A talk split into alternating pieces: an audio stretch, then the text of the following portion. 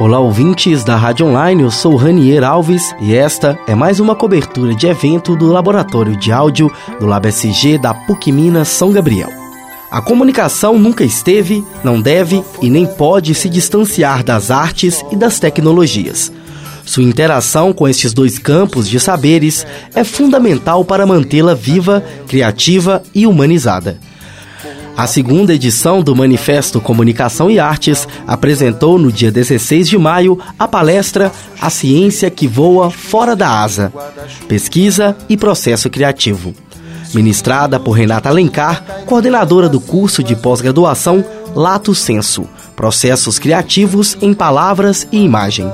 Renata falou sobre a problematização das interfaces de pesquisa entre comunicação e artes por via da aproximação da prática da investigação científica com os processos de criação. Baseando-se em seus estudos que transitam entre comunicação, arte e tecnologia, a doutoranda em artes utilizou-se dos fundamentos da semiótica, das teorias da imagem e da crítica de processos para discutir as relações comunicacionais através de um método que ela chama de educação criativa. E é o que você confere agora. Então, a primeira coisa que eu queria falar é, assim, é que é um prazer enorme né, vir ao, ao São Gabriel. É, a, né, agradecer, ela não está aqui hoje, já me avisou que não poderia vir, mas a Dani Serra, né, que me fez o convite, a professora Carmen, né, que reiterou esse convite. Essa palestra, a ideia era que ela já tivesse acontecido aqui, né, e aí alguns não, não me deixaram é, chegar no ano passado. Mas enfim, então eu dei uma transformada, eu mantive praticamente o título, não resisti. Mas enfim, uma outra, uma outra fala eu achei que ficou mais legal. É, a ideia de manifesto eu achei muito oportuno, né? Eu achei que tem uma sinergia muito grande com a minha fala aqui hoje. Porque eu vou falar de uma coisa que eu acredito muito né? Então, assim, pensando no manifesto né, como uma ferramenta democrática, que você defende algumas ideias, alguns pontos de vista, é, essa palestra vocês podem considerar que é o manifesto particular da Renata sobre processo de criação, pesquisa, educação nos campos da comunicação e das artes. Né? Então, esse é como se fosse um manifesto particular mesmo, né? porque eu vou falar de uma coisa que eu acredito muito, muito mesmo. É, o título dessa palestra, né, tem uma historinha. Né, por que, que eu dei esse título, A Ciência que Voa Fora da Asa? É, aqui, claro, né, nós temos uma intertextualidade com o Manuel de Barros, mas eu quis fazer essa brincadeira é, depois que eu li um livro né, que eu ganhei de presente, um livro do Evandro Mirra, ele foi presidente do CNPq, ele é engenheiro, é um cara assim, muito, né, que atua muito no campo da ciência e tecnologia no Brasil. E ele lançou um livro que se chamava é, A Ciência que Sonha e o Verso que Investiga. Né? Eu falei, gente, esse título lindo de livro, né? E no auge do, do meu preconceito, eu falava assim, como assim um engenheiro escreve um livro desse? Enfim, né, confesso que era, que era uma visão equivocada. E eu me encantei por esse livro, dessa figura, e que falava dessa potência né, da, da arte, que falava dessa potência de outros campos de saberes para a inovação e para a ciência. Então, eu falei, ah, vou, vou me inspirar no professor Evandro Mira e, e vou fazer uma brincadeira assim, com o título da, da palestra. Então eu, eu quero muito que esse, esse momento nosso aqui seja mais um exercício de pensamento um, e que de alguma forma contribua para a trajetória de vocês, né? É, não só aqui, mas né, fora da, da, da, da graduação né, e posteriormente a graduação. E vocês vão me conhecer ao longo da palestra, porque a palestra ela foi também um exercício muito grande que eu tive que fazer para tentar criar é, um interesse coletivo por uma trajetória tão particular como a minha, né? E aí foi uma, um exercício muito bacana, porque eu fiquei pensando assim, nossa, né, com, essa, com esses percursos assim, tão maluquinhos que eu fui fazendo, é, eu acho que eu tenho uma partilha de um conhecimento aí para colocar para vocês como exercício de pensamento. Né? Então eu fiz esse esforço de tentar pegar a minha história particular e torná-la né, de interesse coletivo. Então foi um esforço que eu quis fazer. Tá? É, pra, eu faço esse guia, mas eu olho para ele de vez em quando, às vezes eu não olho, enfim. É, eu queria é, ativar a nossa, a nossa questão aqui, exibindo um fragmento de um vídeo, fragmento de dois minutos e pouquinho, de um vídeo é, que alguns de vocês podem conhecer. É um vídeo que chama Processo Criativo. É, ele foi feito pelo Raul Taborda. Né? Tem outros vídeos que falam de processo de criação, mas eu quis escolher esse. Né? Eu escolhi esse em especial porque ele foi feito em 2011. É um vídeo que é, tenta discutir aproximações e distanciamentos entre processos de criação de artistas, de publicitários e de designers. Ele entrevista pessoas muito bacanas, com atuação muito legal no Brasil. E ele é um vídeo que foi feito como projeto experimental da UFRJ. Né, e acabou ganhando uma circulação aí. A produção dele foi 2011.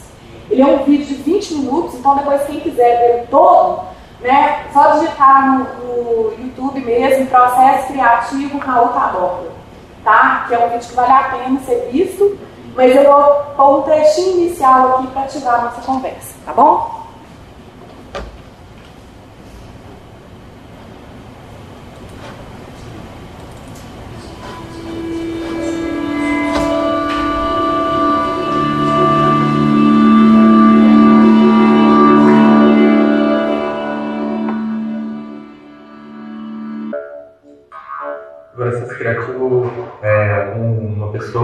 Responde a, a uma situação numa época e num contexto. Isso vai variar muito ao longo do tempo, né, da história, do lugar e de que grupo social ele se insere. Eu vejo como uma coisa muito ampla, assim, que não é só, talvez o que se chama de indústria criativa participe, mas todas as pessoas participam disso. O processo de criação ele é, é fruto da sua negociação com o mundo e essa é a parte mais excitante. Não fruto das suas simples obsessões e concretização delas. E tem tantos níveis de criatividade. Uma pessoa pode ser criativa num nível muito pessoal, ela pode passar por uma série de questões que inegavelmente podem ser descritas como criativas para ela, mas não contribuindo absolutamente nada para nenhuma linguagem, nenhum contexto. Ao mesmo tempo, tem criatividade com C maiúsculo, né, que a pessoa vai fazer uma incursão numa área das, de uma linguagem onde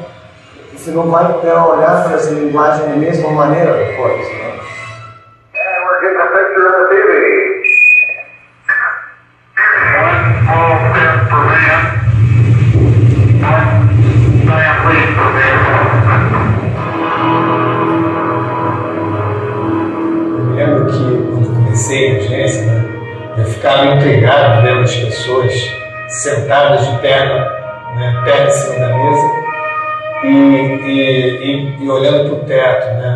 Se uma ideia fosse cair.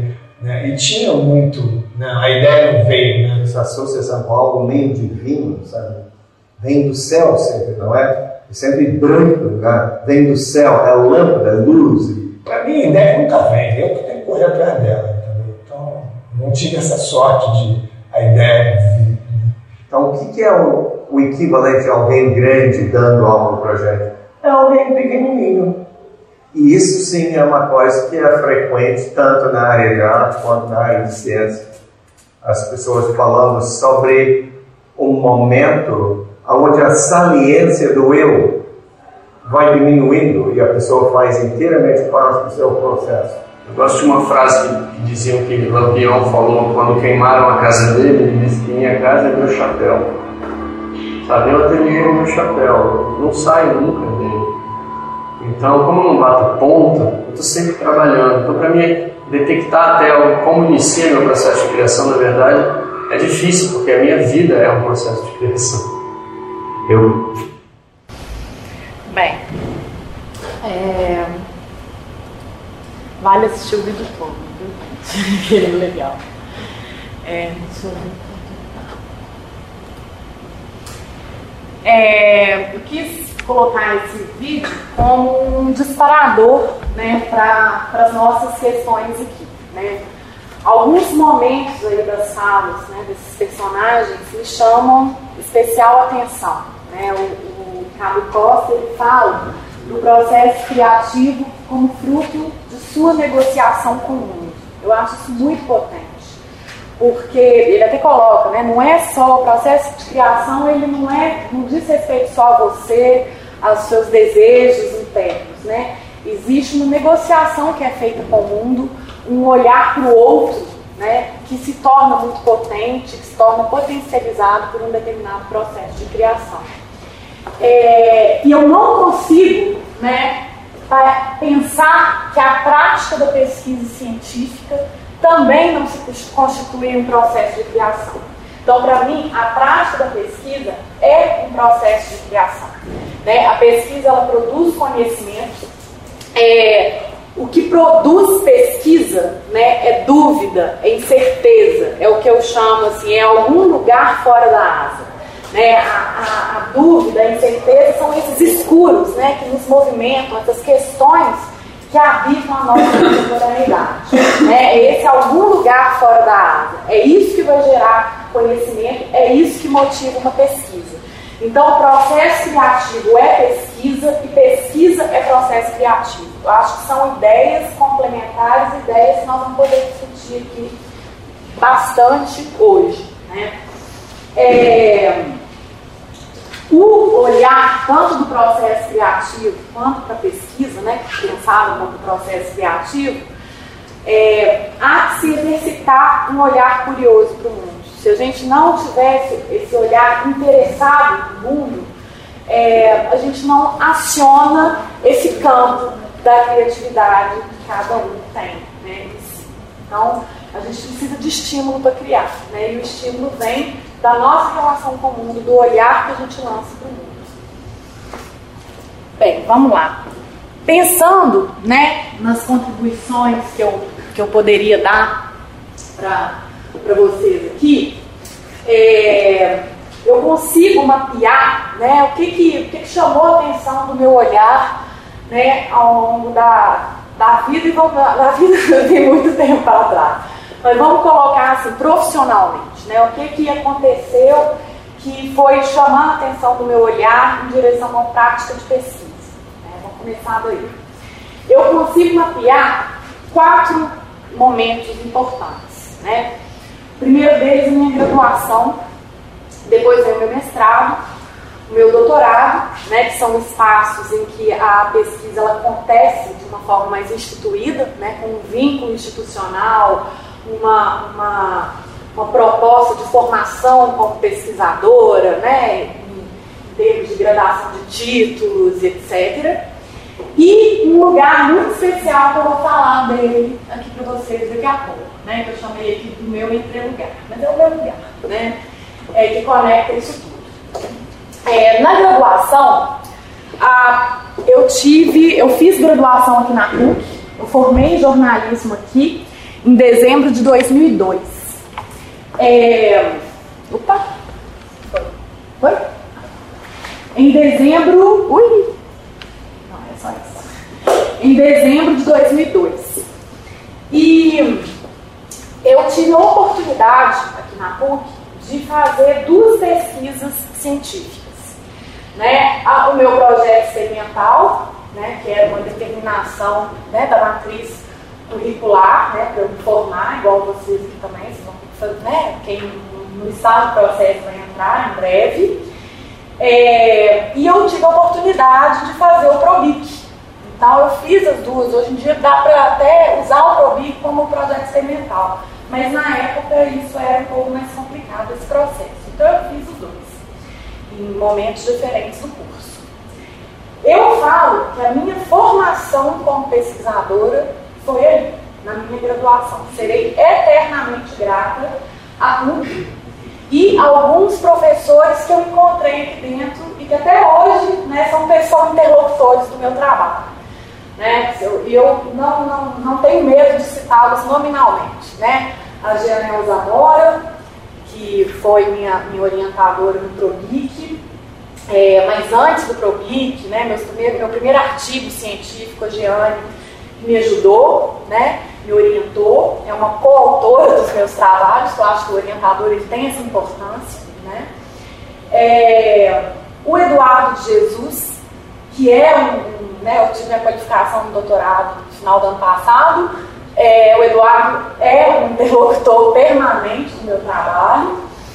É, o André Brasil, né, que foi meu professor na época, que foram professores que transformaram assim, muito. Né, eu tive uma. comunguei muito com eles, assim, algumas inquietações. Eu tive outros ótimos professores, mas em função da área que me despertou, esses três aí é, montavam o núcleo duro dos meus interesses na época. E na graduação, uma coisa me chamou a atenção. Eu queria trabalhar com a imagem, é, eu queria investigar a imagem é, destituída, né, da, distraída da sua intenção comunicacional mais imediata. Então eu acabei é, fazendo TCC na área de fotografia autoral, com a fundamentação da semiótica, começou uma história de amor pela semiótica ali, né? E é, no ProBIC eu já quis investigar ah, uma possível videografia hipermediática é, nesse, nesse cruzamento da videoarte com a, a rede né, mundial de computadores, a internet, como uma potencialidade né, da escrita intertextual contaminar as videografias. Na época não tinha YouTube, não tinha nada disso, né? Era internet de escada, é, muitas obras assim, audiovisuais, hipermediáticas, elas, as obras mais bacanas, elas existiam em CD-ROM, né? Da Arte Intacte, né? da ZKM, lá, que é o Instituto de Arte e Tecnologia da Alemanha, tinha obras incríveis, né? É, enfim, então eu estava a fim de investigar isso. Então era uma coisa muito nova, é, que estava acontecendo e, e, eu encontrei é, um espaço proativo para essa investigação, que era o áudio da incerteza. Né? Ninguém estava sabendo o que ia acontecer né, nessa área. Enfim, mas foi muito bom. Assim, eu nunca vou me esquecer dessa experiência. Meus artigos que eu mais tenho carinho eu publiquei nessa época, enfim. Aí eu fui, né, eu decidi que eu queria seguir a carreira acadêmica. Né, eu queria, assim, eu falei, não, eu quero ser professora. Estou formando jornalismo, mas eu não vou ser jornalista, eu quero ser professora pesquisadora. Então existia essa, né, as pessoas achavam a mesma coisa ou outra, né? O que hoje, né, esse ou aí virou um e, né? Você é uma coisa e outra, e outra, e outra, né? Bem, Fui no meu mestrado na UFMG, comecei lá no início de 2003. Na, o mestrado, né, ele foi uma continuação da minha pesquisa na graduação. E a minha pesquisa trabalhava o objeto artístico na comunicação. Né? Então eu tinha um interesse por é, fotografia autoral, videoarte, mídia arte, aí foi para net arte no, no mestrado e tal. Quando eu cheguei no mestrado da UFMG, existia um grupo de professores que eram da minha área, da minha praia, mas essa galera estava fazendo doutorado fora. Então cheguei lá, não tinha gente para conversar, parecia que eu estava falando hebraico. E a sensação que eu tive, juro por Deus, era que eu fiquei dois anos, tá? Respondendo duas perguntas o que, que constitui o objeto de estudo da comunicação, né? E por que estudar a arte no contexto da comunicação. E não faltou professor lá da época Renata, analisa o site de web jornalismo. Eu falei, tudo bem, adoro web jornalismo cultural, mas o meu objeto é mídia arte. Não é esse, vocês aprovaram meu projeto, agora vocês dão conta dele, entendeu? Mas assim, porque o tempo todo alguém falava, mas você tinha que fazer esse mestrado nas artes, não é na comunicação. Aí eu falava, gente, mas estava no meu plano de ensino, quando, né, meu plano de estudo, quando eu, quando eu submeti aqui a um programa, enfim. Então, eu fiquei dois anos tendo que morrer de estudar a Constituição no campo da comunicação, para eu mostrar para eles que era pertinente estudar um objeto artístico na comunicação. Mostrar para aquele grupo que existia um outro grupo lá mais aberto para essas possibilidades.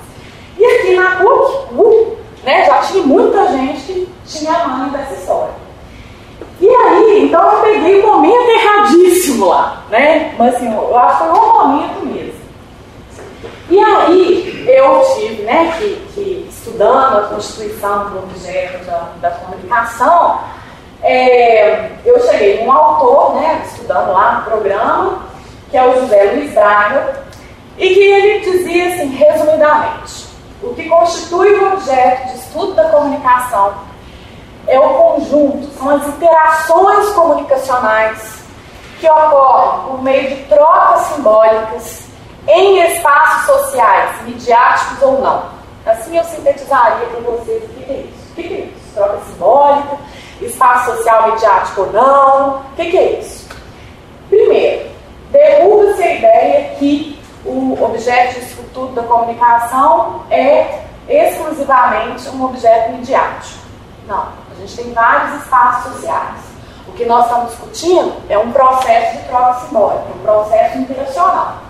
Né? Então, o que interessa a comunicação é quando você olha para um determinado contexto e o que você problematiza, problematiza desse contexto né, é, é a troca simbólica, as dinâmicas interacionais, os processos interacionais que acontecem ali. E a partir disso, eu consegui então justificar para eles né, por que, que o meu objeto interessava a, a comunicação social. Porque eu falei, olha, eu estou investigando né, um tipo específico de construção simbólica que se dá na organização de um plano estético. Né, estético no sentido da afecção, né, da potência que a arte tem de afetar o outro, né, de comunicar com diversos sentidos físicos.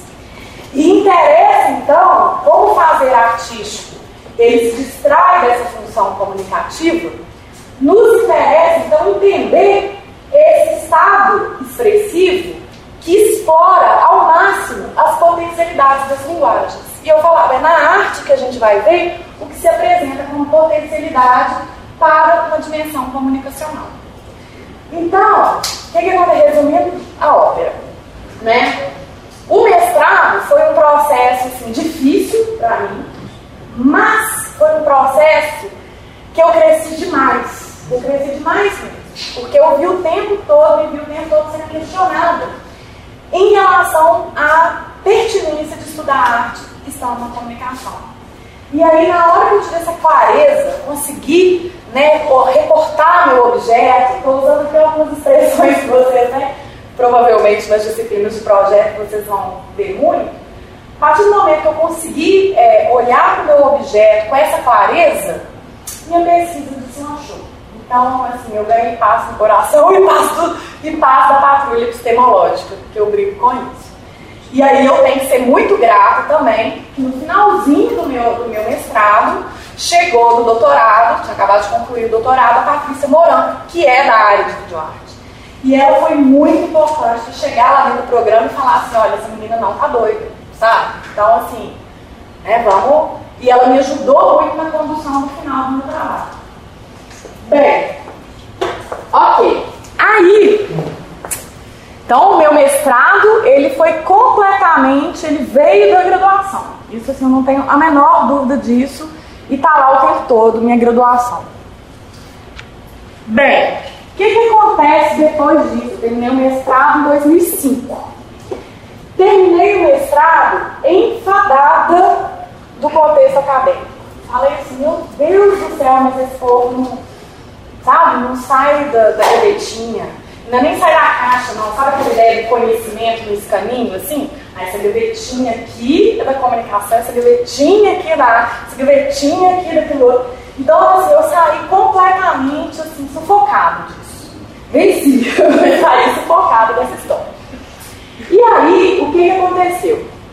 É, não por coincidência, em 2005, né, é, eu tinha conhecido uma, uma, professora da minha, da minha idade, que dava aula numa, numa escola, é, numa escola em, em Patinga, no Vale do Aço né? Coronel Capiciano, em Patinga, a gente dava aula na faculdade ali, que é o Unileste, antigo PUC Vale do Aço, né? E aí era configurado como Instituto Católico de Minas Gerais, CMG. E naquela época, eu fui o primeiro lugar que eu dei aula, a primeira turma, eu comecei a dar aula em 2003 ali. E ali eu conheci uma figura chamada Thailze Melo. E aí, quando eu acabei meu mestrado, a Thailze, então, foi e falou assim, e eu comecei a dar aula na, em 2005, em agosto de 2005, eu assumi minha primeira turma aqui em São Gabriel. A Thaís falou assim, Renata, estou querendo escrever um curso de pós-graduação lá de ciência da PUC, mas uma coisa diferente. Pensei em você, vamos encontrar e vamos conversar? Eu falei, não. E o mais doido de tudo é porque eu e ela, a gente nunca tinha tido mais do que um almoço de conversa na vida, porque ela ficava lá de segunda a quarta, eu ficava de quarta a sexta. A gente só encontrava quarta na hora do almoço. Mas sei lá, por cargas d'água, ela falou assim, eu acho, a intuição dela foi lá e falou assim, eu acho que a Renata vai, vai topar essa história comigo. E aí, lá em 2005, nós resolvemos criar um curso existe até hoje, de pós-graduação do centro, chamado Processos Criativos em Palavra e Imagem. E oferecendo para a PUC. Olha, é uma, uma especialização, pós-graduação do Ciência, funciona assim, assim, assado. Ouvimos todo mundo que a gente era doido. Nossa, mas isso é muito complicado para funcionar na prática, vocês estão malucos? Mas a gente bancou. Curso tem 10 anos, 11 turnos, né? Vai entrar 10 segundo agora. E é um curso que, de fato, exercita tudo o que eu pensava sobre pesquisa, sobre comunicação, sobre artes e sobre é, educação. Né? Como levar isso para a sala de aula, como tornar a sala de aula um espaço de mediação potente para produção de portfólio, para teoria junto da prática, para, enfim, efetivamente. E aí, então, essa é uma, uma, o que eu chamo do meu entre lugar, porque ele foi completamente alimentado por uma trajetória anterior, que vem desde a graduação, que tem um interesse especial por essa conexão entre comunicação e artes, veio também de uma profunda insatisfação com a dicotomia teoria e prática né, com a qual as coisas eram tratadas na época. E, e acabou sendo um projeto que me alimentou muito para a minha pesquisa de doutorado. Então, é, nesse, nesse contexto aí do, do do doutorado associado ao processo criativo, curso, o processo criativo eu falo, é um curso de especialização, mas ele é um lugar de pesquisa e de investigação. Né? Para mim, para a Thaís, que é a outra coordenadora, para os professores, para os alunos, ele é um espaço de investigação e de experimentação, né. E ele acabou alimentando, assim, a pesquisa de doutorado da Thaís é completamente é, extraída né, das pesquisas processo de criação e o meu idem. Né? Hoje eu trabalho com minha pesquisa de doutorado, até trouxe depois umas obras que vou mostrar para vocês aqui, tem a ver com a pesquisa, mas eu trabalho com processos de criação que acontecem na arte contemporânea, meu doutorado hoje é nas artes, é, mas processos de criação que se alimentam da apropriação de arquivos, coleções e bancos de dados. Depois eu explico isso melhor para vocês mas isso como figuras de memória. Né? Então tem a ver com a memória atravessando aí alguns processos artísticos contemporâneos. Olha que loucura, né? A trajetória da música.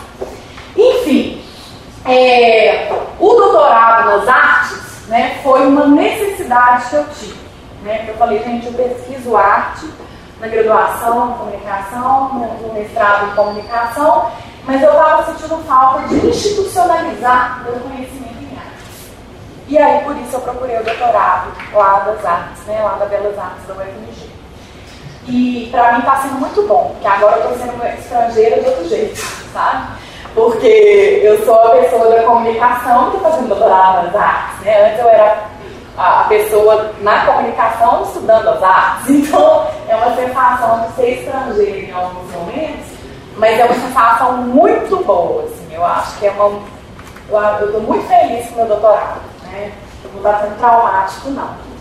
É, enfim, então o doutorado com o processo criativos, que eu considero o meu projeto mais especial de todos, que é onde eu mais me realizo, é, eles exploram ao máximo a potência da interdisciplinaridade. É, eu acho que é, eu não sei falar assim, ó, se você me mandar preencher uma ficha profissional, eu vou colocar professora. Porque a sala de aula, ela é meu lugar predileto de trabalho. Né? Eu acho assim, ela é meu, meu espaço mais querido mesmo. Né? É, e é ali na sala de aula que eu levo que eu, o que eu estudo e que a sala de aula alimenta e até desconstrói um monte de coisa que eu estudei também. Então eu acho que a sala de aula é o lugar que eu me realizo como pessoa, como profissional e é o que alimenta outros espaços para mim. Mas aí você fala assim, ué Renata, mas você fica na sala de aula, você tem alguma experiência de mercado? Né? Isso é muito comum, essa, essa pergunta sobretudo quando eu dou palestra na graduação. Porque a gente é acostumado a falar assim, ah, você vai para academia ou vai para o mercado prático, né? O que, que você vai fazer na sua vida? Eu tenho mercado, eu sei muito bem qual é o meu mercado, né? É, eu não trabalho em agência, é, eu não trabalho em veículos de comunicação, em jornal, né? Eu, eu, meu trabalho ele acontece no campo da educação. A educação é o meu, é o meu mercado. Né? Mas por causa dessa história toda, processos criativos e tal, o que, que eu faço de coisa prática? Eu tenho um monte de trabalho prático, se for pensar. Primeiro, eu estou à frente de um curso cuja função maior é ativar processos de criação e orientar esses processos. Então, eu tenho, assim, lá no curso a gente tem um, uma diversidade de produções na área de moda, arquitetura, design, publicidade, literatura, artes plásticas, artes visuais, é, letras, enfim. Uma, uma, jornalismo, a gente tem uma, uma é, processo de criação que promove o encontro de várias dessas áreas. É, além dessa ativação desses processos, eu acabei entrando no mercado por causa do processo criativo que eu nem esperava, né, na verdade. É, então eu tenho empresa hoje. Essa empresa oferece consultoria em projetos na área de educação criativa. Então essa, essa ideia de pensar em metodologias diferenciadas para a sala de aula, para, é, por exemplo, eu tenho agora, né, assim, eu trabalhei muito tempo com o projeto da Tinha, Tinha Arte Educação Digital. Projeto que acontece em 14 cidades do interior de Minas. É, eu era consultora em mídia, arte e educação desse projeto. Então eu delineava as metodologias que treinava as equipes locais para trabalhar com os jovens. É, hoje eu sou, eu colaboro com um projeto da Fundação Itaú Social de educação para juventude. E aí, nesse trabalho, um trabalho mais de redação e sistematização de um processo que ele tem aqui em Minas, é, em parceria com a Secretaria de Estado de Educação. É, que mais? É, aí, aí vem umas coisas assim, diferentes assim, que eu acho massa. Então, por exemplo, agora dia 31 vai começar um curso para a equipe de rap sim da Globo. Um curso de expansão criativa para esses profissionais entendeu? Um curso pontual. Porque alguns profissionais lá já fizeram processos criativos, indicaram o curso, chegaram na gente. Então existe um mercado, tá entendendo? Eu quero que vocês entendam isso. Que para mim não tem diferença entre que eu estudo teoricamente e o que eu pratico no meu mercado. Só que o meu mercado é o meu mercado. É diferente de outros mercados da comunicação também e das artes. Né? É, então, uma, uma, uma, a ideia né, que eu tenho de pesquisa como processo de criação, que ativa o campo da inovação, né, é, inovação não é descobrir a, a pólvora de novo, né? não é isso. Inovação é você construir, pensar, conceber né, soluções para problemas das pessoas, para os problemas das pessoas. Muitas vezes essas soluções são simples, né? Então, a inovação ela é uma forma de melhorar o mundo. Né? Pode ser na sua sala de aula, pode ser na sua rua, no seu bairro, pode ser uma escala maior. Então, é, nesse sentido, eu vejo mesmo né, o processo de criação e pesquisa como duas coisas que, que a pesquisa é o processo de criação. E todo processo de criação precisa de pesquisa. Muitas vezes a gente se assusta né, com um certo rigor epistemológico que as áreas nos impõem, né? É, mas o que está em jogo numa pesquisa é a solução de uma questão. Né? É uma solução possível para uma questão. É isso que está em jogo no processo de pesquisa né? e no processo criativo. Tá? Tanto é que eu me arrisquei para fazer uma coisa aqui. Aqui nós temos seis etapas né, que são consideradas etapas de um processo criativo. Né? Tem um livro, muito bom esse livro, chama Processos Criativos com os Meios Eletrônicos, Poéticas Digitais. É um livro do Júlio e da Mônica Tavares. Esse livro, ele faz, claro, né, uma, uma revisão bibliográfica, né, desde Aristóteles falando de processo de criação, né, atualizando esses estudos ao longo dos anos sobre o processo de criação. E ele chega num circuito criativo é, comum às pessoas, aos, aos criadores, né, de qualquer área. Né, pode ser da área de exatas, de humanos, de artes, de ciências sociais aplicadas, enfim. É, e são seis etapas. Aí você fala assim, Renata, você fala de etapa de processo criativo, né? Fórmula isso? Não, socorro, né? Não é fórmula. E essas etapas elas podem se misturar, pode começar um processo todo novo, enfim. Vou falar de cada uma delas para vocês. E eu vou pedir um exercício de pensamento de vocês. Quem aqui já está no projeto experimental? Já passou pelo projeto experimental? Tem alguém? Está chegando? Você já passou? Tenta fazer o exercício mental e veja quando você vai formatar o seu projeto se essas etapas estão lá. Olha só. Primeira coisa, todo processo de criação começa com um estímulo. A gente chama de apreensão. Né? É, o Júlio Plaza e a Mônica Tavares chamam de apreensão. Na verdade, é um estímulo para criar. É aqui que uma questão vai ser formulada. Né? É uma dúvida, é uma, uma solução que vai ser pedida para você. Esse estímulo, ele pode ser tanto um estímulo externo, né? ou seja, um cliente fala assim, olha, eu tenho que lançar esse produto e eu preciso de uma solução para o nome desse produto. Tá? É... Enfim, você tem que criar uma solução para esse problema. Você tem um produto, tem que criar um nome para esse produto, e aí? Né? Vamos trabalhar nesse processo de criação para conceber um nome para esse produto. É um problema. Imposto. Tá? Você, muitas vezes, a criação ela é um desejo, assim, uma, uma, um, é uma necessidade pessoal. Né? Um desejo de falar sobre alguma coisa no mundo ou de investigar alguma coisa no mundo. Né? Fruto do seu olhar, da sua curiosidade em relação ao mundo.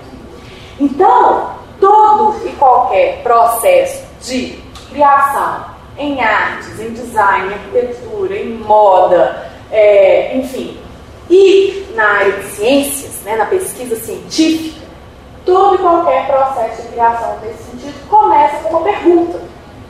Tá? O Renato Janine Ribeiro, eu vou lembrando de texto aqui, eu acho que quem gosta dessa, dessa área pode anotar.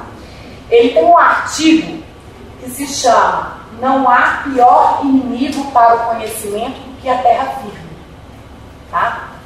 E ele fala exatamente dessa necessidade que a gente tem de, ao invés de querer aprender a resposta certa das coisas, aprender a extrair do mundo pergunta.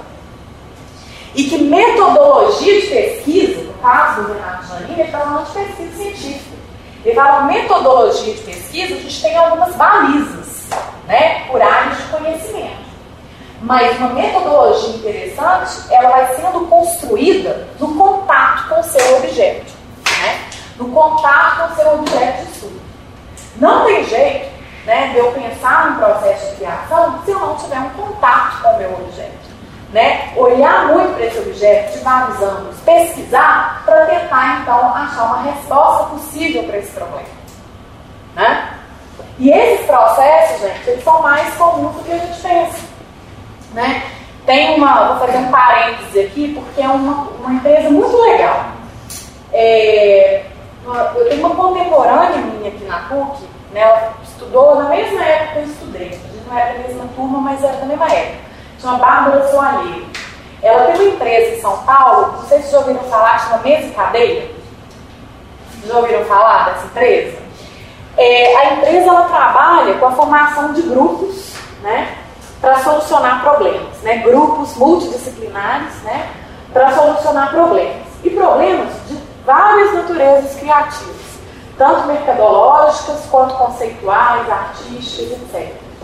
Uma das encomendas que foi feita para o Mesa e Cadeira da Barba foi para ela compor uma mesa. É, o negócio funciona assim: existe a composição de uma mesa, existe o cabeça da mesa, geralmente ela contrata alguém fantástico no mundo daquele assunto, e depois convida alguns profissionais a comporem aquela mesa de acordo com as necessidades daquele projeto. Então, se o projeto vai precisar de fotógrafo, designer, é, uma das encomendas que ela teve no ramo empresarial, né, que ela faz turma também, né, ela falou, ah, eu sou fotógrafo, a fim de participar de um mês de cadeira, eu pago lá uma grana para participar de um projeto deles.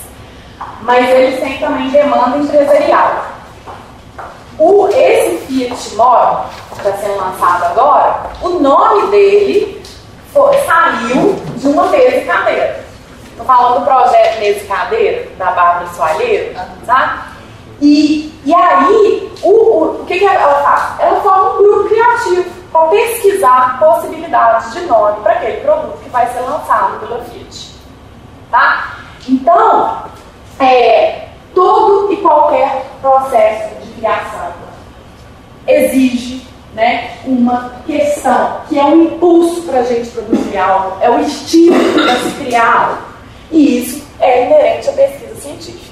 Então, eu estou falando desse circuito aqui, atrelado ao processo de criação, às teorias de criação, mas isso é, é inerente a uma pesquisa científica. Para o Cláudio Tavares, um segundo momento, né, do processo de criação seria a fase de preparação. É uma fase que você vai configurar a equipe, formar a equipe, você vai pesquisar, pesquisar é, é, trabalhos de outras pessoas, pesquisar possibilidades técnicas, tecnológicas, de materiais, é, no caso né, do, do mercado assim, de publicidade, né, fazer o briefing, né, tem, tem que fazer essas coisas, né, juntar as informações necessárias para você desenvolver esse projeto. É aqui, ó. É aqui que é a fase de preparação. Aí, eles, ou seja, qualquer pesquisa científica, né? Tem uma, tem uma fala que a Jeane dizia para mim que eu achava engraçada. Ela falava assim, Renato, ninguém pesquisa o que não conhece. Eu falava, ué, gente, mas como assim? Se você conhece, por que você vai pesquisar? Na verdade, não é isso, né? É porque você tem que ter uma, uma você tem que tentar explorar aquele campo de conhecimento ou o universo que cerca aquele objeto de estudo, saber o que já foi dito sobre ele, né? o que que, que, que é, como ele se comporta, né? onde está, como vive, enfim. Né? Então, é, essa fase de pesquisa prévia é ela que vai alimentar né? a nossa mente de referências, de, enfim, né? de várias é, possibilidades. E aí vem uma coisa que eu acho super legal, que eles falam, ó, tem a fase da incubação. Incubação é o famoso traveio, sabe? É... Concordou, né, amigo? Você está em qual momento agora? É... Enfim, a fase do traveio, né? Quem nunca passou por isso? Pode ser num trabalho mais continuado, né? O projeto experimental ele é um processo mais de fôlego, né? Um processo mais longo, que te permite né, alguns momentos de travamento, nem tanto, se não tem tempo, faz assim, né? Mas você tem tra travamentos que acontecem, às vezes, no intervalo. Você sabe quando você está, tá, sei lá, você está fazendo um projeto gráfico, de repente nada encaixa, suas tentativas elas não acontecem, o negócio não está dando certo. E às vezes você sai, você vai para a varandinha, toma um cafezinho, quem for do cigarrinho, fuma um cigarrinho, de repente no meio do café tem aquele, aquele estalo né? Esse é um insight criativo, tá? É, as ciências cognitivas chamam isso de relaxamento dos sensores da inteligência. Então, o, a incubação, ela é um momento do traveio que é indispensável para o insight acontecer. Esse traveio, ele pode demorar segundos ou ele pode demorar anos. Né? Então, tem uma artista que é Sophie Kali, que teve um trabalho dela que demorou 13 anos para fazer o Unfinished. Né? Assim, mas é, a gente não tem esse tempo todo na vida. Então, muitas vezes, o nosso tratamento, nosso, né, nossa incubação tem que demorar só 5 minutos do cafezinho do suco, né, da cantina rapidinho, né, e dá um jeito. Mas, enfim, o que, que acontece? Muitas vezes, por que esse percurso não é linear? Isso também é algo da prática da pesquisa. Porque, beleza, você tem uma questão, você quer encontrar uma resposta possível. Essa resposta possível é uma grande reflexão sobre essa questão. Você pesquisa, né? você né, mergulha naquele contexto, você tem o seu insight, não, eu acho que isso aqui vai ficar muito legal. E de repente, quando você vai colocar aquilo ali na prática, exercitar aquilo ali que você pensou daria certo, que é a fase de verificação, você vai falar assim, não, não ficou bom não. Isso aqui não deu certo não, deu errado, deu tudo errado. Sai que você está voltando. E aí você volta para a parte de preparação. Você vai sofrer de novo né, as, as né, agonia de não saber para onde que vai. Vai ter um insight criativo e de novo você vai experimentar uma outra possibilidade. Né? Isso é inerente à pesquisa inerente a qualquer processo de criação. Né? Bem, verificou, a coisa ficou satisfatória, é uma resposta possível para o seu problema, né? aí vai para a fase de comunicação, que inserir essa produção no mundo social. Tá? Esse circuito criativo aqui do Júlio Plaza e da Mônica Tavares, ele, ele não é consensual, no sentido assim, nem todos os autores falam de processo de criação dão esses nomes para essas etapas, né? Mas no, no, que diz respeito ao percurso lógico, né, a lógica desse percurso, é, a Feibles Trover trabalha nessa perspectiva, né? Alguns autores da crítica de processo, que estudam os documentos de processo, né, que, que, os, que os realizadores deixam, né, os cadernos de criação e tudo, trabalham também com essas nuances aí que são típicas de um processo de criação. Então, com esse, é, né, esse, essa dinâmica de etapas, repito, não são lineares, né, elas podem ir e voltar em vários momentos, apesar de elas serem numeradas, me incomoda profundamente essa numeração, mas é que elas vão e voltam o tempo todo. E tem uma outra coisa que é muito importante em qualquer projeto criativo, sendo seja de pesquisa ou não, é a questão do limite. O limite, muitas vezes, as pessoas acham que limite é uma coisa que vai atrofiar, que vai prejudicar a configuração final daquilo que você está. O limite, muitas vezes, que vai nos, nos empurrar para frente, nos vai nos fazer movimentar. Né? Porque o limite fala assim, olha, tem um horizonte né, em que você tem que conseguir uma resposta possível para essa sua pergunta, para esse seu problema. Porque senão a gente fica de infinito né, e não concretiza as ideias. Então, o limite ele é muito importante para a concreção das ideias. É aí que vem a questão dos prazos, das coisas.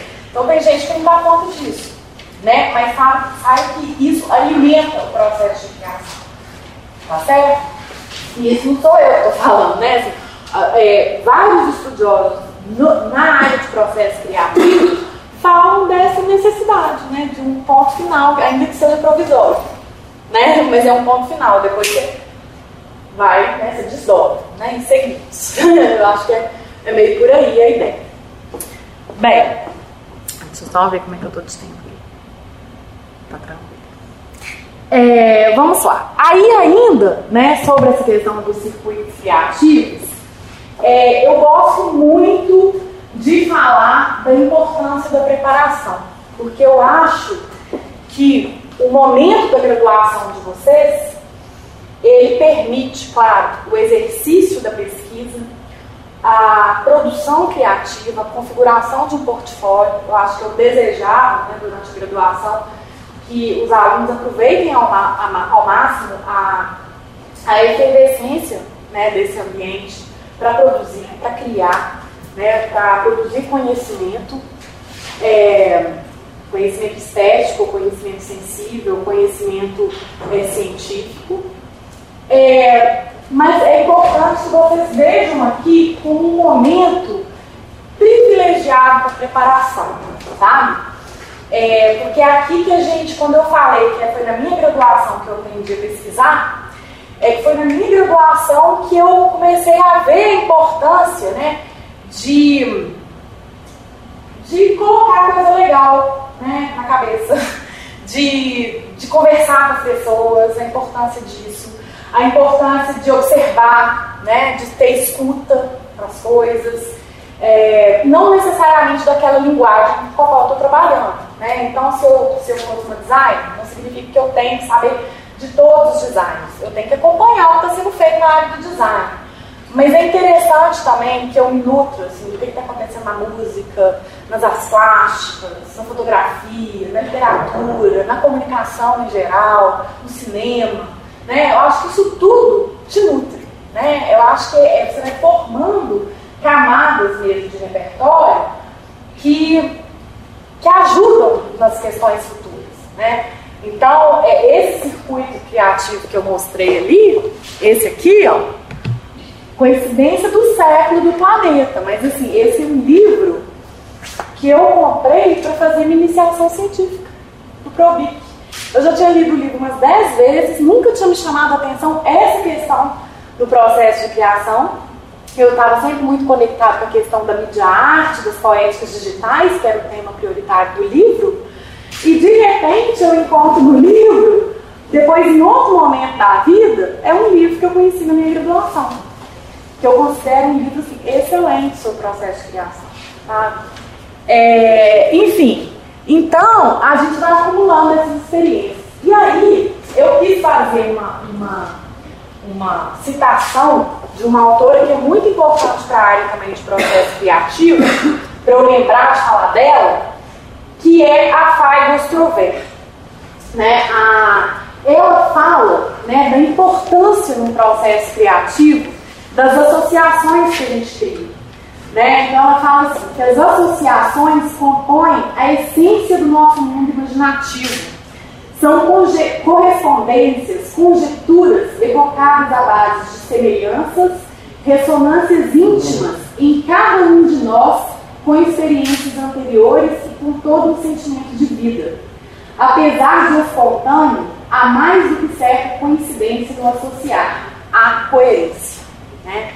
É, independente, por mais maluquete que seja um processo criativo, existe uma linha de coerência ali pontilhado, um novelo de coerência, alguma coisa tem que ser coerente nesse processo.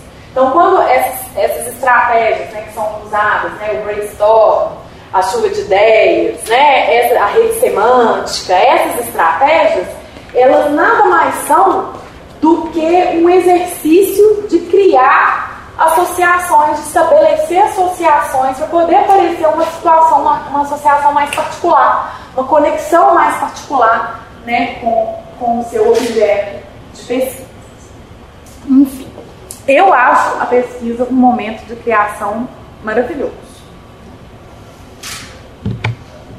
Bem, e aí, tentando conectar com essa coisa da pesquisa, como um momento de criação maravilhoso, é, eu tinha falado para vocês do meu doutorado em arte, né? E é um doutorado que eu vivencio muito essa potência da interdisciplinaridade, que é uh, grifado né, na, minha, na minha trajetória. No meu doutorado, eu encontro as artes visuais, encontro a fotografia lá do meu projeto experimental, eu encontro as experiências em vídeo, em mídia arte, é, eu encontro os estudos de processo de criação que foram realizados no escopo do meu curso do Processos Criativos. É, como eu disse, que me alimenta muito, ele é um curso que me alimenta, de pesquisa, é um lugar de pesquisa para gente. Eu olho esse curso como um lugar de pesquisa. É, enfim, e aí, é, algumas obras, né, eu estou estudando no meu, no meu doutorado, a situação de arquivos em performance, né, a memória na arte contemporânea. Então, falando rapidamente aqui para vocês, é, há uma recorrência de obras artísticas na contemporaneidade, obras cujos processos de criação são ativados quando o artista ele se apropria ou de arquivos mesmo, arquivos institucionais, tá? ou de coleções particulares, uh, de banco de dados, uh, enfim. Então, essas, né, filosoficamente, existe uma discussão que trata coleção, inventário, o banco de dados na perspectiva filosófica dos arquivos. Né? São lógicas arquivísticas diferentes, mas são lógicas arquivísticas. E são figuras de memória né, são formas de retenção, tentativas de retenção né, de um passado possível. E aí eu trouxe aqui para vocês verem, para vocês entenderem um pouco como que a minha pesquisa de doutorado tem tudo dos momentos anteriores que eu falei para vocês.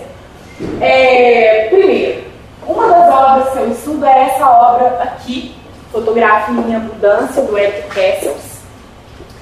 Essa obra do Eric Kessels é uma obra que é, inclusive, eu e meu orientador do, do mestrado, que é o Cacá Falso, Carlos Henrique Que foi professor muitos anos aqui em São Gabriel, uma pessoa importantíssima né, para a consolidação do curso aqui em São Gabriel. É, o Cacá hoje ele está na EBA, na UFMG, e ele é um grande parceiro de trabalho. Ele não foi meu professor aqui na PUC, né, que a gente tem lugares mais próximos, mas é, ele é um grande interlocutor e é meu orientador. É, essa obra, né, o artista nessa obra, ele pega 24 horas de imagem, é, foi postado no Flickr, né, que é um site que configura rede social, e ele coloca, propõe um ambiente instalativo de uma exposição chamada What's Next.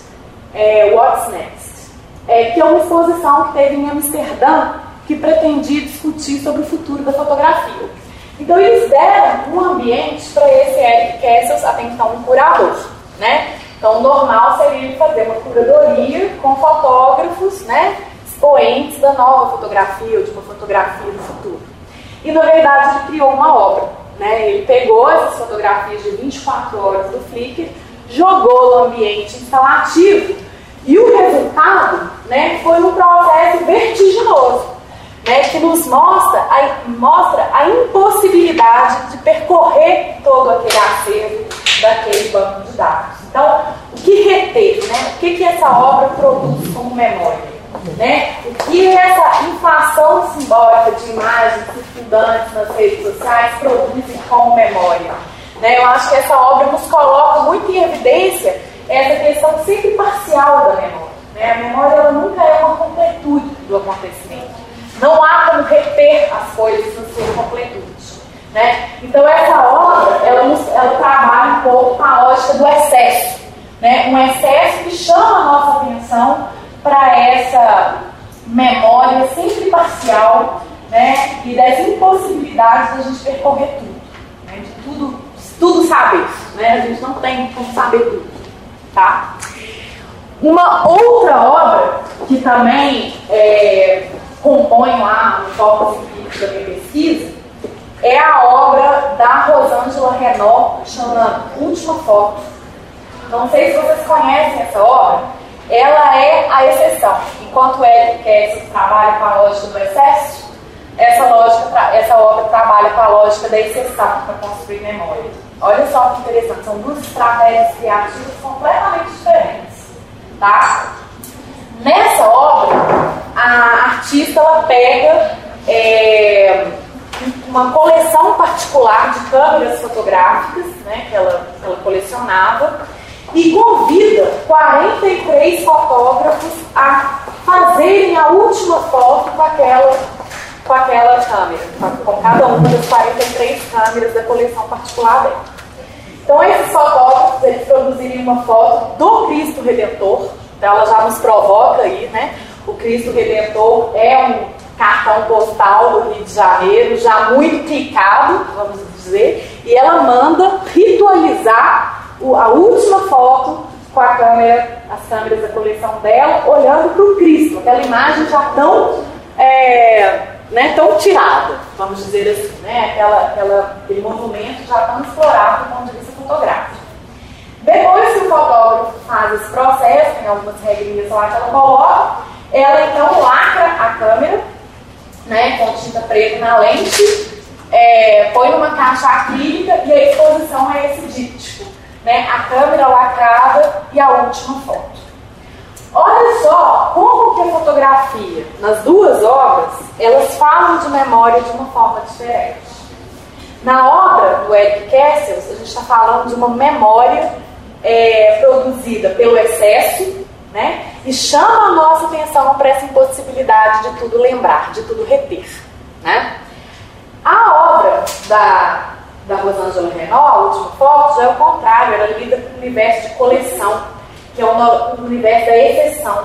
O colecionador, Walter Benjamin, tem uma, uma frase linda falando do colecionador, que ele fala assim, é, o, o, colecionador ele encerra seus pertences de estimação em um círculo mágico. Né? É isso que uma coleção particular traz. E o que a Rosângela Renault faz nessa obra aí é exatamente né, tentar congelar esse estado de exceção dessas imagens frente a todas as outras que existem sobre o Cristo Redentor. Né? Então é como se ela ritualizasse esse último momento de produção fotográfica daquelas câmeras. São estratégias de criação parecidas que ambas pegam pertences né, de algum lugar, um de um banco de dados, de uma coleção, mas que geram né, reflexões sobre processos mnemônicos. Né? Então, é, enfim, então, só para dar exemplo, né, são duas obras, e aí tem uma terceira obra. E aí essa aqui eu conecto com o processo criativo. Mais ainda. Por quê? Essa aqui é uma obra do médico Solakov, chama The Folders. É uma obra que compõe uma exposição retrospectiva do Solakov e essa obra, na verdade, é esse banco aí, cheio de pastas. E essas pastas de arquivo, elas têm todo o. Né, são várias obras dele na coleção, e essa obra aí, ela organiza, uma lógica arquivística, os documentos de processo de criação dele. Né? Então são centenas, centenas de páginas que né, extraídas dos livros de processo dele. Essa é a obra. No entanto, se você ficar aí, né, na exposição, é impossível você percorrer todos aí. É, tenho uma, uma, professora minha que ela fez, ela foi nessa exposição e ela fez um exercício assim, a exposição fica em cartaz quantos dias? É, tantas horas a galeria fica aberta. Então, se você for para lá todo dia, no início da, da, da fechamento da galeria, todos os dias da exposição, você não consegue percorrer todas as páginas e todos os documentos de processo ali. Ele coloca isso aí para consulta. E essa obra, ela provocou na minha pesquisa uma, a introdução de um tipo muito particular de arquivo, que são os arquivos de criação.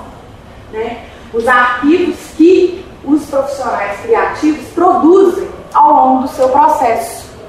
E para mim foi maravilhoso né, a minha pesquisa me pedir para entrar num campo de pesquisa que até então eu ficava de uma forma mais periférica, que foi a crítica de processo. Né, antigamente chamado de crítica genética, que é um campo de estudo. É, hoje a gente tem uma formulação mais, mais, é, mais nova, que é crítica de processo. Porque a crítica genética é uma área né, da ciência que estuda manuscritos né, de escritores, para você tentar ver as nuances de criação daquele escritor. Né? É, quando ele corta uma palavra, quando ele suprime, quando ele rabisca, quando ele acrescenta né, alguma coisa naquele seu texto. Então, o crítico genético, ele tenta desvelar essas camadas do processo de criação de um escritor. Com o tempo, a crítica genética ela foi se expandindo para o campo das artes e para os campos da comunicação, é, por dar ferramentas para a gente analisar livros de criação, diários de criação. Né? É, e aí hoje, o nome dessa área, né, que a gente é, é uma nomenclatura mais recente, é crítica de processo. É um campo muito legal que investiga o processo de criação. Né? Então, é, é, muito bacana. Aí, quando isso aqui foi demandado pelo meu objeto de estudo do doutorado, eu falei: pronto, né? você tem aí de novo uma conexão com o processo de criação né, sendo estabelecido. Então, essas amarrações né, de saberes, elas exigem um contato com o seu próprio objeto. Né? Falei para vocês do Renato Janine Ribeiro. Não há pior inimigo para o conhecimento que a terra firme. É o nome do dele. Você, com contato com o seu objeto, você é convidado a compor as estratégias metodológicas em sinergia com as demandas daquele objeto. Então, no início do meu doutorado, não existia, né, na verdade, essa conexão com a crítica de processo. Não tinha isso programado. Né? Foi me debruçando sobre essa obra do Solakov que eu cheguei, então, na necessidade de pensar esses arquivos de criação como lugares de memória de processo de criação. Olha como tudo vai ser marrado. Gente, está confusa minha fala? Tá dando, né? Tá dando para ver um pontilhado no uso? Então tá. Aí, é, que mais? Vamos lá. Enfim, e aí, gente, eu fiz uma brincadeira aqui. Deixa eu ver se tá na hora da brincadeira. Ai. Deixa eu ver só se tem uma coisa. Ah, aí eu fiz uma brincadeira com.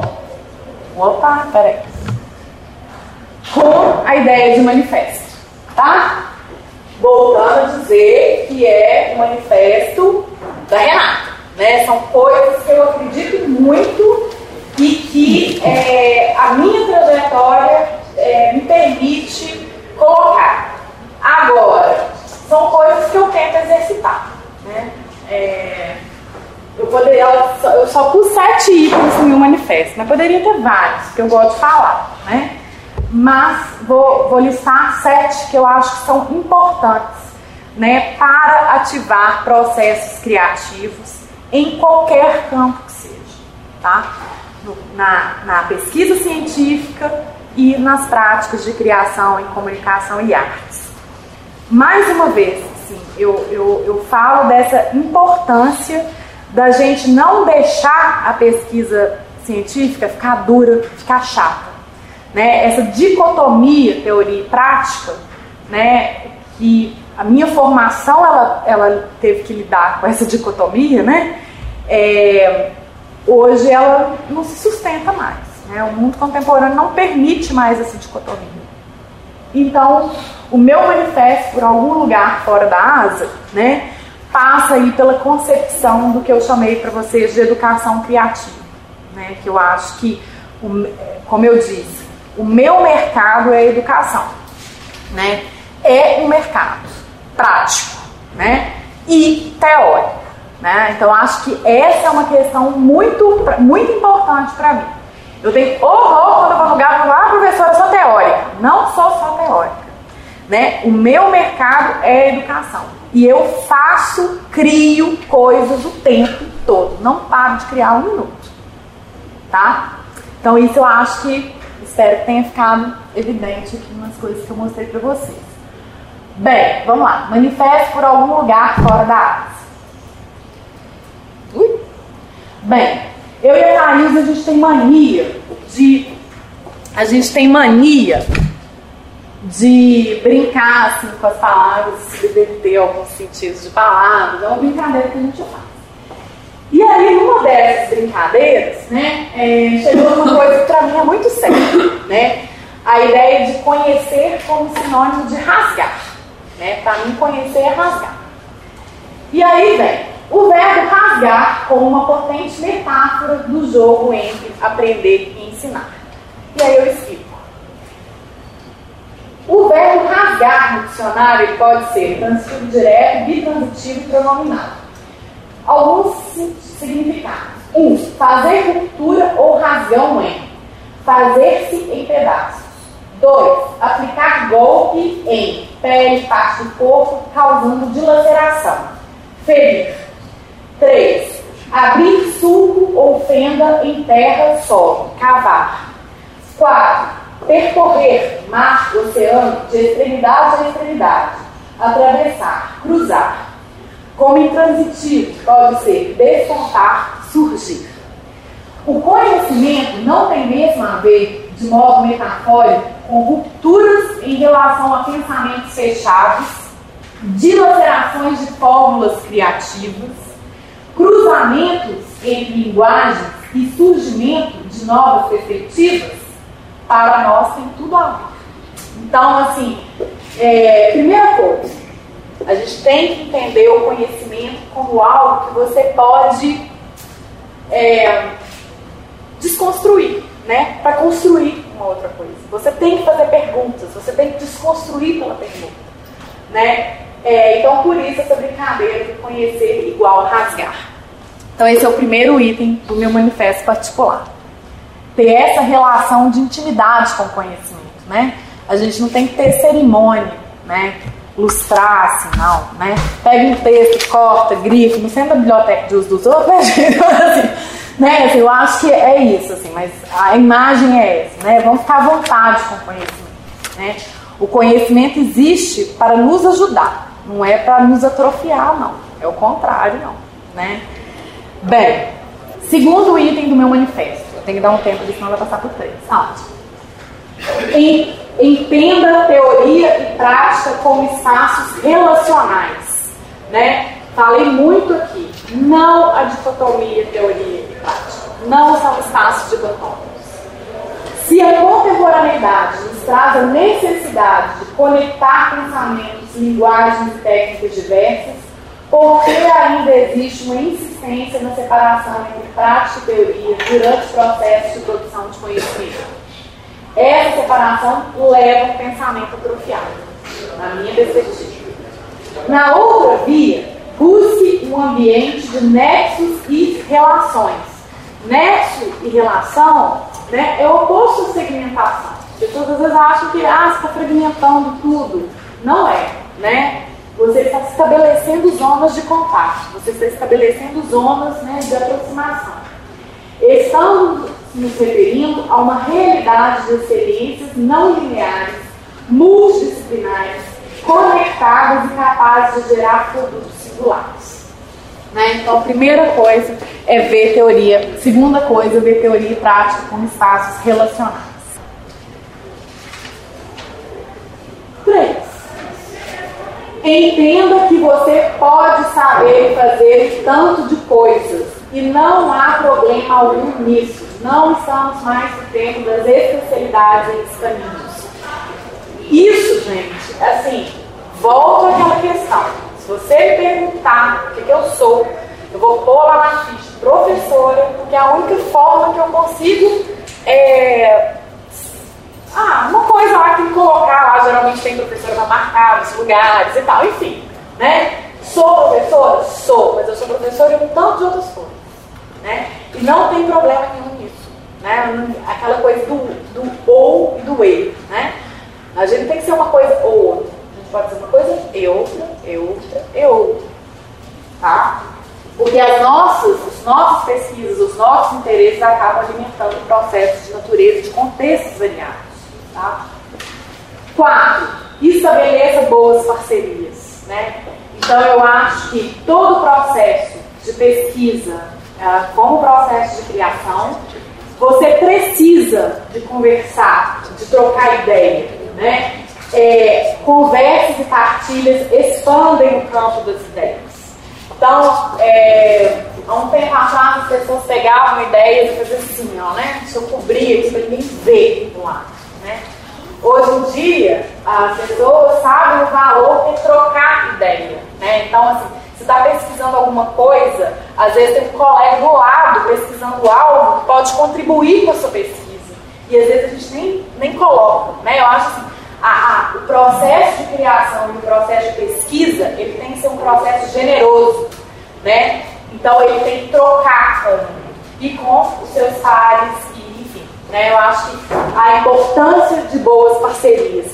E eu falo isso, é, eu falei com vocês, né? Eu tenho várias parcerias de trabalho, mas eu falei com vocês de uma pessoa aqui em especial, que é a Thaís Melo, né? Que construiu a ideia de processos criativos comigo.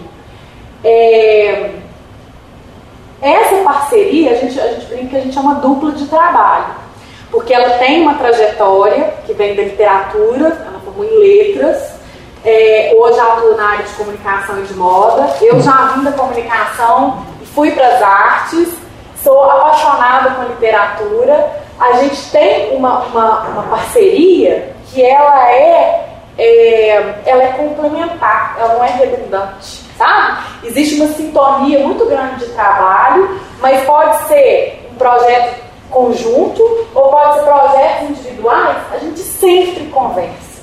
E o tanto de coisa legal que surge quando a gente conversa. Por isso que eu brinco, a gente é uma dupla de trabalho, a gente é um grupo de pesquisa, a gente é um monte de coisa. A gente é uma dupla de consultoria, a gente é um monte de coisa mesmo. Né? Então, é, no, a gente também não fica fechada só nas duas. Né? A gente tem conexões aí, aí em cada contexto de trabalho. Mas é, é importante você ter alguém ou alguém para você conversar sobre aquilo que você está fazendo, sobre o processo em qual você está inserido. 5. Tenha em mente que o limite pode impulsionar o processo criativo e não atrofiá-lo, como se costuma acreditar. O limite faz chegar a uma resposta possível para o problema. Sobre isso, né, eu já falei.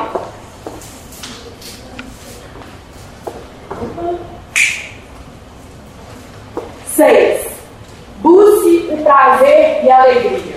Gente, isso aqui teve uma coincidência tão grande que eu tive até que colocar uma citação. O que aconteceu? Eu acho que a, a educação, pensada como uma mediadora e como uma ativadora de processos criativos, é, né, a, a, a educação cria uma mediação para você ativar processos criativos, processos de pesquisa, de busca.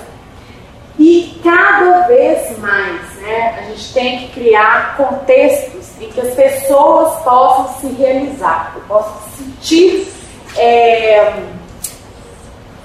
sentir motivadas a fazer aquilo ali e que aquilo ali faça sentido para a vida delas. Né? Eu acho que isso é, é, muito importante você ser feliz com aquilo que você está. Né? Não dá pela rua um bobo alegre, né? Por aí. Não é isso, né? Ter uma satisfação naquilo que você está fazendo. Né? Eu acho que deve ser muito triste quando você escolhe um objeto de pesquisa, por exemplo, isso às vezes acontece é, muito em projeto experimental da graduação, que a pessoa vai lá e fala, ah, para cumprir, né? Uma coisa que eu sempre digo, assim, projeto experimental, cuide de escolher uma coisa que vá fazer diferença, sabe? Porque é o momento que você vai poder mergulhar mais profundamente, né, numa, numa, num universo isso é tão raro a gente ter esse tempo de pesquisa que o projeto experimental dá. E a PUC ela dá esse tempo, né? Isso eu sei que eu fui aluna daqui. Porque não é, o projeto experimental tem muito cercado, muito cuidado. E eu acho que deve ser horrível a pessoa entrar no projeto experimental de forma burocrática. Ah, meu Deus, preciso passar, né? Nossa. Né? Eu acho que você tem que tentar ter prazer naquilo que você está investigando. Senão, coitado. Tá? Então, é, aí qual foi a coincidência? Tem uma revista que eu gosto muito.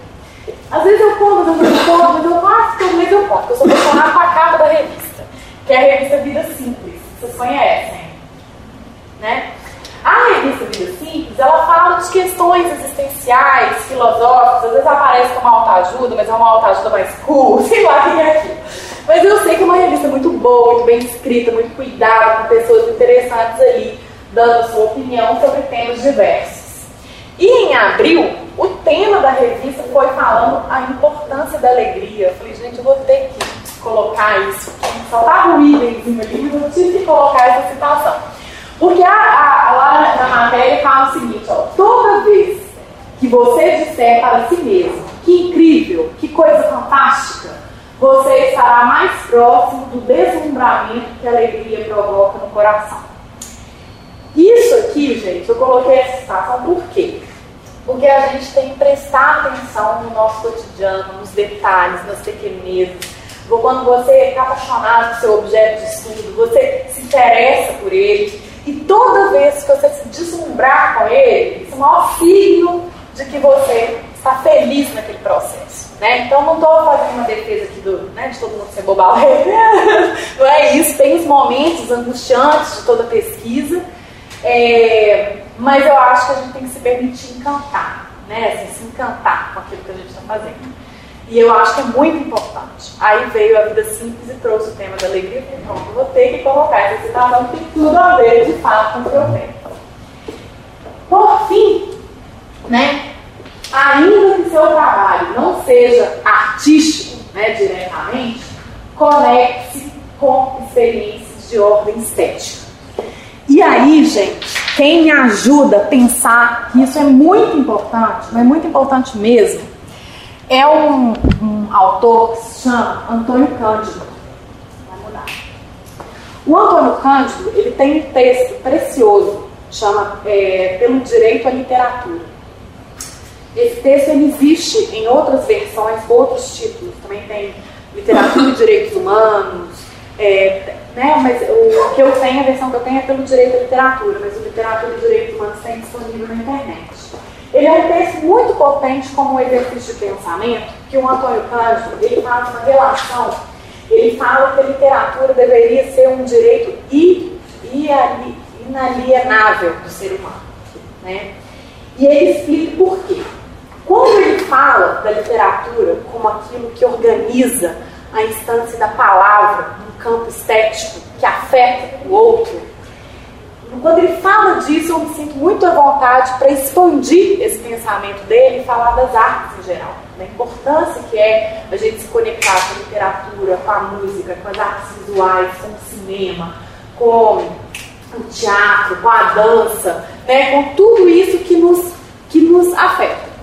E aí ele fala o seguinte, ele fala assim, a literatura, que podemos estender para a arte, possibilita a formação de um modo de vida que considera alguns procedimentos como essenciais, tais como o exercício da reflexão, a aquisição do saber, a boa disposição para com o próximo, o afinamento das emoções, a capacidade de penetrar nos problemas da vida, o senso da beleza, a percepção da complexidade do mundo dos seres, o cultivo do humor. Então, eu acho essa percepção dele tão potente da necessidade, né, a literatura como um alimento mesmo, necessário para a nossa existência, diz de uma necessidade também de a gente desenvolver um olhar mais humanizado em relação ao mundo. Né? E, e isso nos alimenta criativamente, sem dúvida alguma. Então eu acho muito oportuno né, assim, terminar a, a, minha fala hoje com essa citação do, do Cândido, nesse sentido, né, de grifar essa, essa necessária sintonia que a gente tem que buscar ter, essa conexão necessária com linguagens que operam no campo estético. Né? Vocês estão num curso de comunicação social, né? alguns aqui na habilitação jornalismo, outros na habilitação de publicidade e propaganda. É, vocês, só vocês estão dentro de uma universidade. Universidade não é curso técnico, né? Explico, né? Aqui vocês têm as disciplinas mais técnicas, claro, né? Que te ensinam o manuseio de alguns equipamentos, de algumas ferramentas, mas o que te faz transcender a mudança de um software, a, a mudança da natureza de um equipamento, etc., é a potência de catalisar pensamento que uma universidade tem. Isso, assim, eu, eu confio nisso, senão não seria professora, eu seria muito triste. Né? Então, eu acho que vocês têm que se alimentar, claro, a gente tem que saber, né, ter destreza em algumas né, ferramentas técnicas que a gente utiliza, mas o que a universidade pode dar de mais precioso que ninguém tira, não tem mudança de versão de software que, que tire, é a capacidade de problematizar o mundo, de pensar, de se conectar com o mundo com um olhar diferente. E eu acredito piamente que você, quando você se conecta com as artes, você traz contribuições diretas para a comunicação social. Tá? Então é isso, gente. Eu estou aberta aí a dúvidas e perguntas e tudo mais. E se alguém quiser meu e-mail também, né? Mandar alguma coisa para trocar uma figurinha, eu gosto. Quer ver? alencar.rei.gmail.com Tá bom? É, bem, foi à disposição para perguntas. Todo o tempo? Passei o tempo. Não, tá do tempo. Mas, às vezes, acho que a gente tem que bater palma, né, gente?